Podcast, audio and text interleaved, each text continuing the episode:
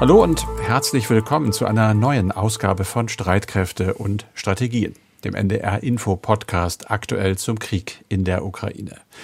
In dessen Verlauf es immer wieder zu Angriffen auf zivile Ziele gekommen ist und augenscheinlich weiterhin kommt. Das sind Kriegsverbrechen. Wie am Montag in der zentralukrainischen Stadt Kremenchuk. Ein großes Einkaufszentrum ist nach allerdings nicht unabhängig überprüfbaren Angaben von russischen Raketen getroffen worden. Zu dem Zeitpunkt hätten sich mehr als 1000 Menschen dort aufgehalten. Von vielen Toten und Verletzten wird berichtet. Bilder zeigen das Gebäude in Flammen, man sieht Krankenwagen, viel Polizei, Menschen, die wegrennen. Überlebende, wie diese beiden. Es hat mich mit meinem Sohn im Arm von den Beinen gerissen. So stark war die Explosion, sagt eine Frau. руки, потом следующий взрыв еще опять сильный. И нас в спину горячим толкнуло, и я с ним упала на него, на ребенка. Було два вибухи. Перший вибух, а потім другий вибух. І пішов дим. Der Mann neben ihr hat ebenfalls nichts Schlimmes abbekommen, aber natürlich ist er total geschockt. Es gab erst eine, dann eine zweite Explosion, sagt er. Dann war plötzlich alles voll mit schwarzem Rauch. Die Staats- und Regierungschefs der G7-Staaten haben den, so wörtlich, abscheulichen Angriff verurteilt. Russlands Präsident Putin und weitere Verantwortliche müssten dafür zur Rechenschaft gezogen werden. Frankreichs Präsident Macron verbreitete auf Twitter ein Video von den Folgen des Angriffs. Er forderte die russische Bevölkerung auf, wie er es schrieb, der Wahrheit über das russische Vorgehen in der Ukraine ins Auge zu sehen.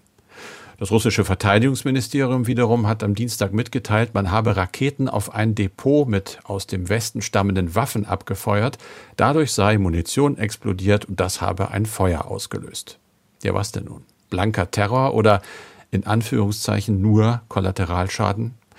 Ich habe keine Antwort, aber ich habe eine Ahnung und die fußt unter anderem auf einem Bericht der Organisation für Sicherheit und Zusammenarbeit in Europa OSZE vom April, in dem es schon um russische Angriffe auf Krankenhäuser, Wohnhäuser, Kulturgüter, Schulen sowie auf die Wasser- und Stromversorgung ging, allesamt, schreibt die OSZE, mit katastrophalen Folgen für die Zivilbevölkerung. Wir sprechen gleich über weitere Reaktionen auf diesen Angriff und dann über die Bilanz des G7-Gipfels, dazu in einem Schwerpunkt über die neue Angst vor einer Intervention Chinas, die der Krieg in der Ukraine bei den Menschen in Taiwan ausgelöst hat. Wir, das sind Andreas Flocken, der sicherheitspolitische Experte von NDR Info und ich, Carsten Schmiester aus der Aktuellredaktion. Wir nehmen dieses Gespräch auf am Dienstag, dem 28. Juni um 16 Uhr. Andreas, wir haben über den Angriff gesprochen. Du hast auch weitere Reaktionen recherchiert. Ja, du hast es angesprochen. Der Raketenangriff auf das Einkaufszentrum hat heftige Reaktionen ähm, hervorgerufen, hat für Entsetzen gesorgt. Dort waren ja viele Menschen unterwegs. Es hat mindestens 18 Tote gegeben.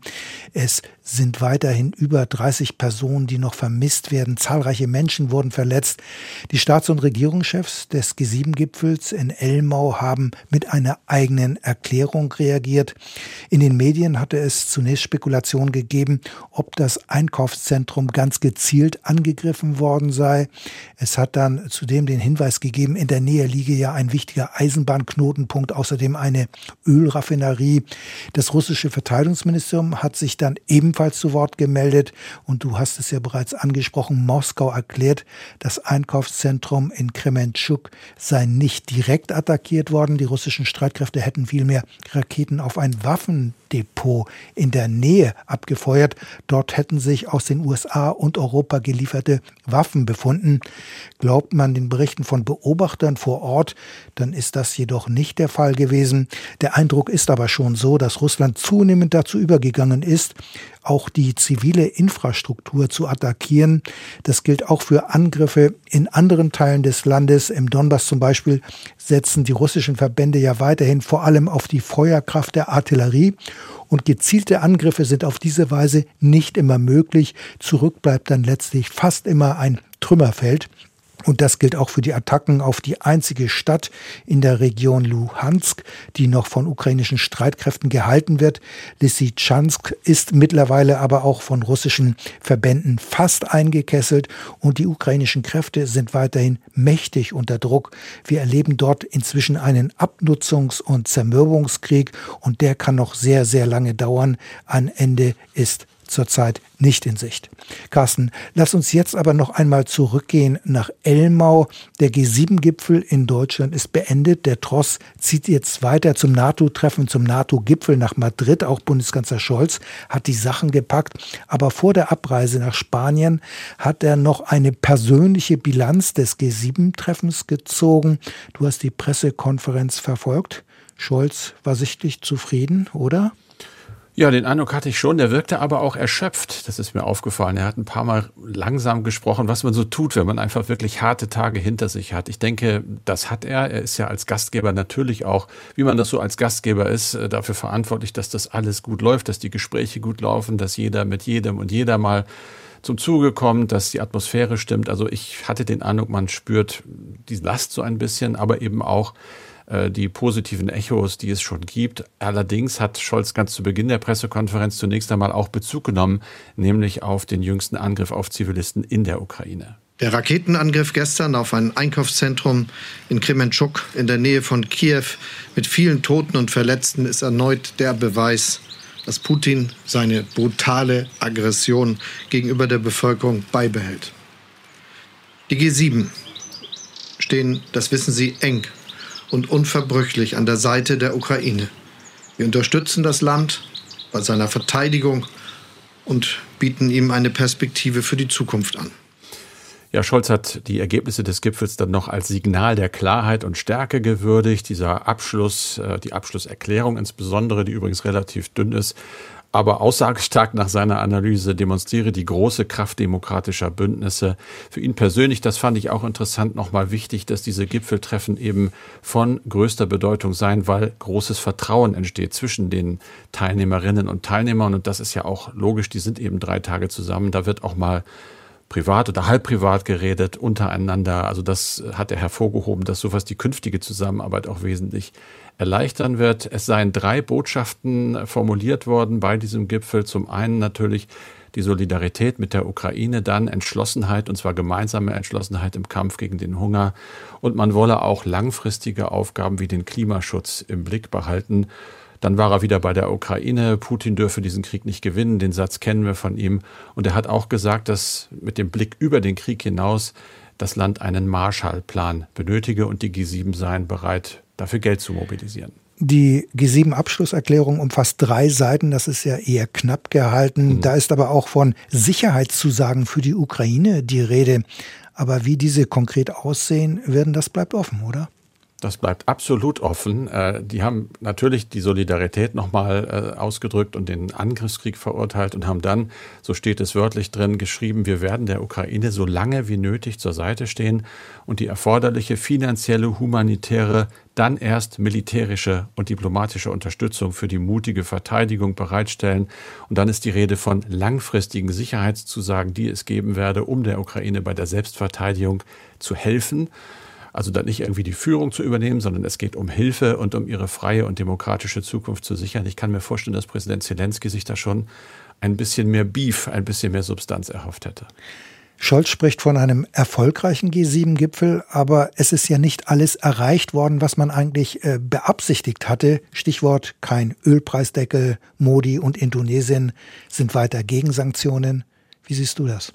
Ja, das stimmt. Also es ist nicht alles sozusagen mit einem Stempel drauf verabschiedet worden, aber okay, dass Modi und Indonesien äh, gegen Sanktionen sind, äh, das ist muss man hinnehmen, das war zu erwarten, glaube ich, beim Ölpreisdeckel. Wir haben ja schon drüber gesprochen, ist man immerhin dabei, jetzt viel Arbeit anzupacken. Scholz hat gesagt, das ist ein voraussetzungsvolles Vorhaben. Das wird jetzt wohl im Kreise der G7-Staaten auf Ministerebene zunächst mal vorbereitet.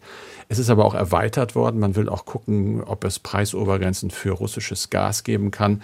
Da werden wir noch was von hören. Ob wir am Ende diesen Deckel wirklich bekommen, weiß ich nicht. Aber es ist nicht gegen die Wand gefahren, sondern auf den Weg gebracht worden. Und dasselbe gilt auch für Scholz Projekt der Klimaclub. Die G7 wollen laut Erklärung diesen Club bis Ende des Jahres umsetzen. Der soll ja verhindern, dass Unternehmen aus Ländern, die ganz ehrgeizig sind beim Klimaschutz, unfaire Konkurrenz aus Staaten mit weniger strengen Standards bekommen. Jetzt sei das Fundament gelegt, sagte Scholz. Alles weitere ergibt die Zukunft. Das hat man ja wirklich sehr, sehr oft. Und es gibt letztlich auch natürlich Erklärungen zur Ernährungskrise. Da haben vor allem die G7-Staaten Geld in Aussicht gestellt, immerhin umgerechnet etwa 4,3 Milliarden Euro. Klingt erstmal viel, aber die Vereinten Nationen sagen, dass insgesamt 44 Milliarden Euro benötigt werden. Es gab den Appell erneut an Russland, die Blockade der Schwarzmeerhäfen aufzuheben. Also kein komplettes Scheitern und da gab es eben so ein paar Punkte, die, wenn man jetzt positiv denkt, angeschoben sind, wenn man negativ denkt, die nicht fertig geworden sind. Da kann sich jeder seine Meinung bilden. Mhm. Gibt es denn überhaupt Reaktionen aus Moskau auf den G7-Gipfel? Nee, so offiziell richtig nicht. Ja, indirekt natürlich. An diesem Tag hat Kreml-Sprecher Peskov sich in Moskau den Journalisten gestellt und hat gesagt, wir können den Krieg sofort beenden. Das lege komplett in Kiews Verantwortung. Frei übersetzt, sobald die kapitulieren, hören wir auf zu schießen. Das weiß natürlich jeder, dass das Quatsch ist. Aber eine letztlich auch ein Statement zu dem G7-Gipfel, der ja diesen Krieg völlig verurteilt hat, der werde weitergehen. Der militärische Spezialeinsatz verlaufe planmäßig, so Peskov. Also da knickt man überhaupt nicht ein.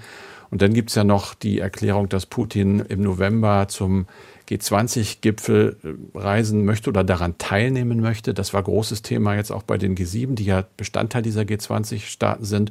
Sollen wir dahin, wenn Putin da ist, sollen wir nicht hin?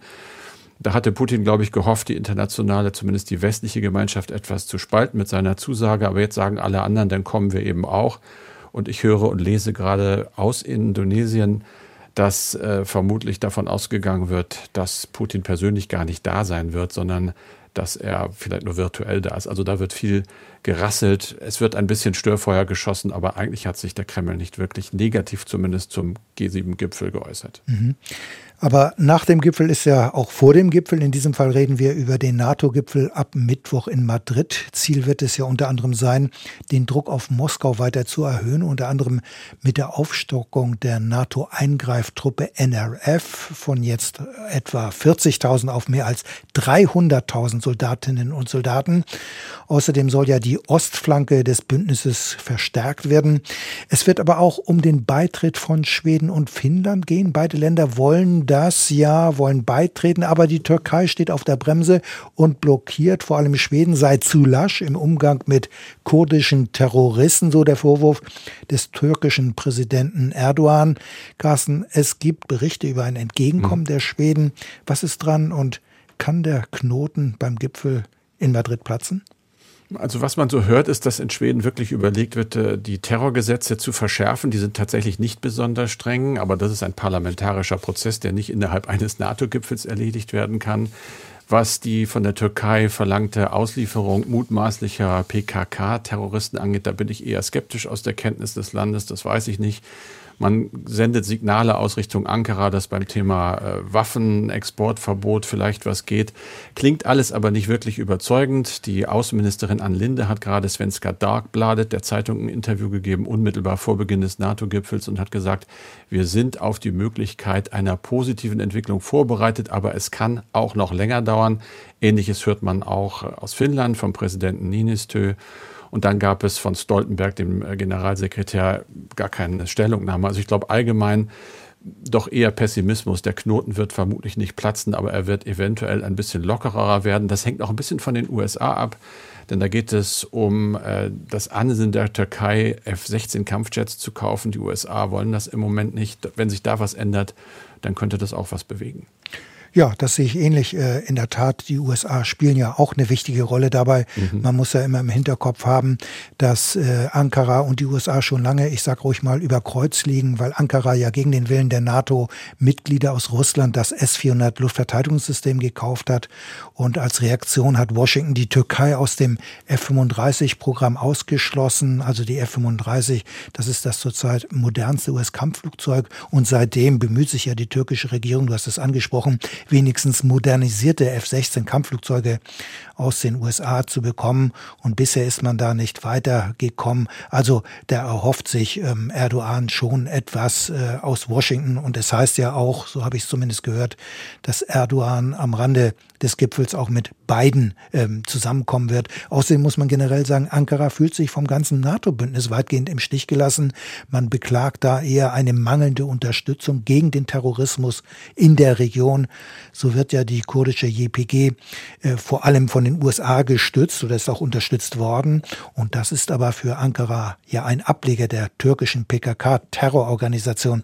Also Ankara will mehr Verständnis für seine Politik im Nahen Osten und mal sehen, ob das auch dann eine Rolle spielt auf dem NATO-Gipfel. Wir werden sehen. Carsten, wir machen jetzt aber einen großen Sprung. Der Krieg in der Ukraine wird ja von vielen Staaten genau beobachtet, aber ein Land schaut ganz besonders auf den Konflikt und das ist China, denn die Volksrepublik hat ähnliche Interessen wie Moskau. Denn aus chinesischer Sicht ist Taiwan eine abtrünnige Provinz, die eigentlich zu China gehört. Seit die Insel sich 1949 abgespalten hat, ist deren Status der chinesischen Führung ein Dorn im Auge. Das Ziel ist die Wiedervereinigung. Bisher hat Peking versucht, Taiwan durch politischen und wirtschaftlichen Druck enger an sich zu binden. Doch Analysten und Beobachter fürchten eine Militärintervention. Die Annexion der Krim und der russische Angriff auf die Ukraine könnte durchaus eine Blaupause dafür sein, Carsten. Das könnte sie wohl. Unsere Kollegin Julia Weigelt, die hat sich mit dem Thema beschäftigt und mit einer Asien-Expertin gesprochen. Und danach ist die Lage für Taiwan tatsächlich bedrohlich. Sie spitzt sich immer mehr zu, wenn man Einschätzungen der USA folgen will. Denn Washington ist besorgt darüber, dass China 2027 eine Militärintervention starten könnte. Das ist nämlich das 100. Jubiläum der Volksbefreiungsarmee und die rüstet nicht nur dafür extrem auf. Einen Bericht des US-Verteidigungsministeriums haben wir auch in unseren Shownotes verlinkt. Julia hat dazu Janka Oertel interviewt. Die leitet das Asienprogramm beim European Council on Foreign Relations. Sie berichtet von immer mehr Militärmanövern zum Beispiel. So seien allein in den letzten zwei Jahren mehr als 1000 chinesische Kampfflugzeuge in Taiwans Luftverteidigungszone eingedrungen. Diese ist allerdings nicht identisch mit dem taiwanesischen Luftraum. Also eine militärische Lösung dieser Taiwan-Frage durch die kommunistische Führung ist nicht ausgeschlossen. So sieht es die Asienexpertin Oertel. Seit 1949 gelte diese Wiedervereinigung des Festlands mit Taiwan als eines der wichtigsten Ziele der kommunistischen Parteiführung insgesamt. Allerdings ziehe sie eine nicht militärische Lösung vor, die jedoch in immer weitere Ferne rücke. Denn Taiwan habe sich immer weiter von China entfernt. In Taiwan hat sich nach dem Ende der autoritären Herrschaft in den 1990er Jahren eine lebendige Demokratie entwickelt.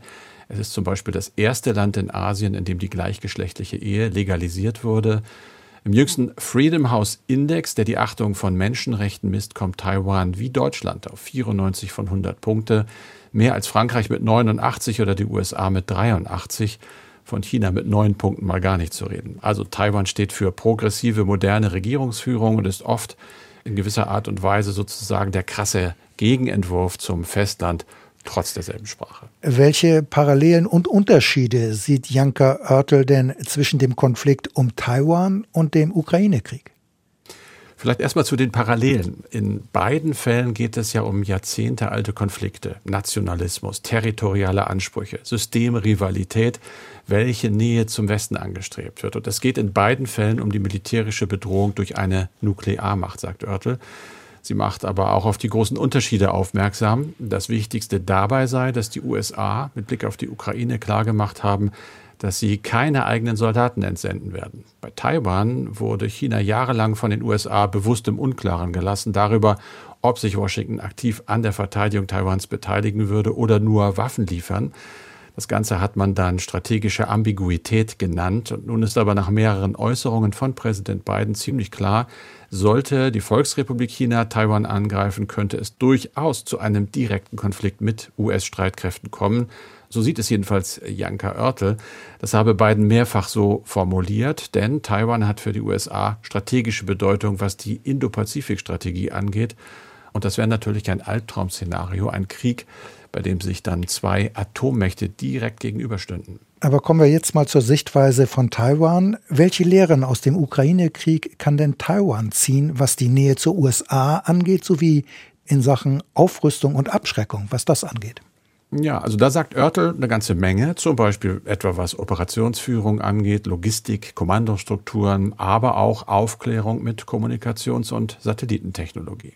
Es geht vor allen Dingen auch um asymmetrische Fähigkeiten, die man da sieht, die einfach in den Vordergrund gestellt werden, wenn es so gegen Groß, gegen Klein geht, womit man viele Machtunterschiede, Stärkenunterschiede ausgleichen kann die Tatsache, dass man sozusagen in der Lage dazu ist, äh, Systeme des, des stärkeren Partners zu stören, ähm, sie auf dem falschen Fuß zu erwischen, ähm, mit Drohnen oder mit besserer Intelligence zu arbeiten, dass man nicht unbedingt eins zu eins das gleiche Gerät hat, aber dass man in der Fähigkeit sozusagen immer wieder stören kann, immer wieder die Strategie des anderen zerstören kann. Und das sieht man, dass das äh, auch in der Ukraine ja durchaus gelingt in einigen Bereichen. Ähm, und das ist etwas, wo man äh, sicherlich Lektionen in Peking jetzt mitnimmt, was das bedeutet für einen selbst. Für Taiwan sei außerdem nochmal ganz deutlich geworden, wie groß die Notwendigkeit der eigenen Verteidigungsfähigkeit ist. Das sehe man an zunehmender Aufrüstung. Damit solle eine Stachelschweinstrategie, sagt sie, verfolgt werden, also Taiwan so stark zu machen, dass ein chinesischer Angriff enorme Verluste mit sich bringen würde. Ah ja. Und das gesamte Interview von Julia Weigelt mit Janka Oertel steht auf der Homepage von Streitkräfte und Strategien unter ndr.de-streitkräfte. Und zum Schluss, Andreas, noch eine Mail, und zwar diesmal von Henry Kerkhoff aus Greven in Nordrhein-Westfalen. Er schreibt, mich verfolgt seit der NATO-Truppenverlegung vor Wochen und dem jüngsten Litauen-Kaliningrad-Streit folgende Frage. Wenn Russland ähnlich viele Truppen wie bei der Ukraine zusammenzieht, wie können dann ein paar tausend NATO-Truppen an der Ostflanke abschreckend oder gar eine verteidigende Wirkung haben? Es müssen dann nicht mal direkt 150.000 Soldaten sein, da würden doch zahlenmäßig selbst ein Drittel schon reichen, um eine ordentliche Überzahl zu schaffen. Das erscheint mir in keinem Verhältnis zu stehen. Ich würde mich über eine Aufklärung sehr freuen. Ja, also wenn man das militärische Kräfteverhältnis betrachtet, dann ist das keine Frage. Die russischen Streitkräfte sind in der Region klar überlegen. Die litauischen Streitkräfte haben einen Umfang von rund 15.000 Soldaten. In etwa gilt das auch für Lettland und Estland. Und selbst wenn man die dort jeweils stationierten drei NATO Battle Groups mit je 1000 Soldaten dazu rechnet, rein quantitativ wäre man immer im Nachteil, obgleich natürlich die NATO-Truppen demnächst in der Region aufgestockt werden sollen. Grundsätzlich würde sich auch dadurch an der zahlenmäßigen Überlegenheit der russischen Truppen hier nichts ändern. Ähm, die im Baltikum stationierten NATO-Truppen wären vermutlich lediglich in der Lage, zeitlich begrenzt Widerstand zu leisten bzw. einen Angreifer aufzuhalten. Allein wären sie dazu nicht in der Lage, die baltischen Republiken zu verteidigen. Diese Truppen sind daher, diese NATO-Truppen daher eher eine Art Stolperdraht, ja, das kann man schon so sagen. Das heißt, sie sollen versuchen, einen Aggressor aufzuhalten, bis weitere Verstärkungen eintreffen, zum Beispiel die NATO Response Force, also der schnelle Eingreifverband der NATO und dann auch noch weitere Truppen. Aber ich denke, viel wichtiger ist der Umstand, dass es sich hier um einen multinationalen NATO-Verband handelt, beziehungsweise NATO-Soldaten dort stehen. Das heißt, ein Angreifer weiß, dass er es dann mit allen NATO-Staaten zu tun hätte. Und darin besteht vor allem die abschreckende Wirkung, unabhängig vom jeweiligen äh, Kräfteverhältnis. Das heißt, der Angriff auf ein NATO-Land kann den Bündnisfall nämlich dann nach Artikel 5 des NATO-Vertrages auslösen und das kann man dann auch so sehen. Vor diesem Hintergrund können ein paar tausend NATO-Soldaten durchaus eine abschreckende Wirkung haben, auch wenn die andere Seite zahlenmäßig überlegen ist. Und sie könnten dann möglicherweise die russischen Truppen davon abhalten, Litauen oder auch andere NATO-Staaten in der Region anzugreifen. Streitkräfte.ndr.de, Streitkräfte mit AE. Das ist unsere Mailadresse. Wir freuen uns, wenn Sie sich an die Tastatur setzen und Ihre Fragen formulieren, Kritik, Anregungen, Gedanken. Wir nehmen alles. Und das war's für diesen Podcast mit Andreas Flocken und mit Carsten Schmiester. Zum Schluss noch eine Anmerkung, ein Tipp natürlich wie immer. Ich persönlich habe ja als Korrespondent in Washington fünf Jahre lang aus und über Amerika berichtet und verfolgt natürlich immer noch, was in dem Land passiert, wie sich zum Beispiel die Gesellschaft spaltet. Leider und warum die Gräben in den USA auch unter Präsident Biden immer tiefer werden. Genau das ist das Thema im NDR Info Podcast. Amerika, wir müssen reden. Die neue Folge gibt es ab heute in der ARD Audiothek. Hi, ich bin Ingo Zamperoni. Und ich bin Jennifer Bourguignon. Und was war das für eine Woche in den USA? Ein Waffenkontrollgesetz ist durch den Kongress gekommen. Die Anhörungen zum 6. Januar sind weitergegangen und der Supreme Court macht es einfacher, eine versteckte Waffe tragen zu können. Aber all das wird komplett überlagert vom historischen Supreme Court Urteil, das das landesweit Recht auf Abtreibung abgeschafft hat. Die Reaktion darauf und was dieses Urteil bedeutet in unserer neuen Folge von Amerika, wir müssen reden.